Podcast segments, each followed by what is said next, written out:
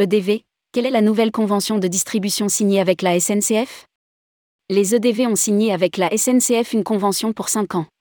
En novembre dernier, Jean-Pierre Masse avait pris la parole lors du congrès de Manor pour faire part de sa déception, au moment d'annoncer les nouveaux accords obtenus avec la SNCF.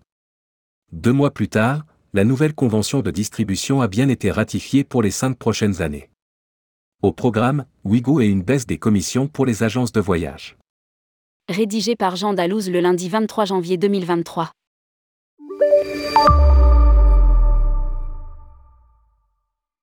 C'est fait. La nouvelle convention de distribution entre les entreprises du voyage, EDV, et la SNCF a bien été signée.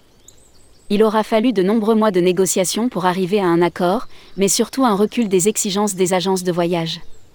Nous reculons, ce n'est pas une bonne nouvelle. La poussée est telle que nous avons eu d'autres choix et je n'en suis pas très fier. Résumé en novembre dernier Grégory Mavoyant, le président de Manor déçu lors du XXVIE congrès de Manor. À lire, SNCF, feu vert pour la distribution de Wigo en agence et pour cause, si la distribution obtient une vision à moyen terme, puisque l'accord est signé pour les cinq prochaines années, le taux de commission va baisser progressivement durant cette période. D'après le communiqué du syndicat, il est prévu une réduction modérée du taux de commission des agences, représentant moins 0,1 point tous les deux ans. Ainsi, dès l'été prochain, la rémunération des professionnels passera à 2,9%. Il sera fixe jusqu'en 2024, puis baissera progressivement pour atteindre 2,7% dans 5 ans. Wigo disponible en agence de voyage contre 1% de commission. Si les EDV ont reculé, le transporteur national en aurait fait de même. Vous n'êtes pas les seuls à avoir reculé dans cette mêlée.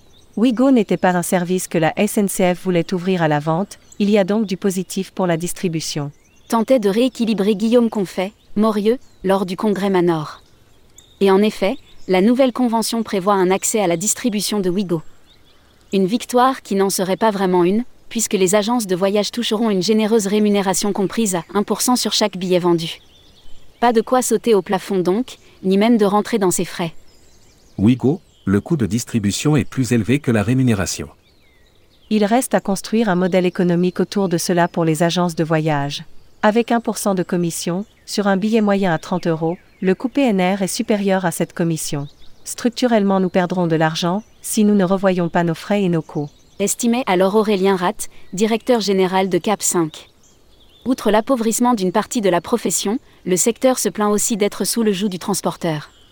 Lors du congrès Manor en novembre dernier, Philippe Corsia, le président de Voyageurs Afrique avait même fustigé la SNCF de faire du travail dissimulé, sans en rémunérer les agents de voyage. Malgré tout, cette nouvelle convention est positive sur un point, car elle offre de la visibilité à moyen terme. L'accord ayant été signé pour 5 ans.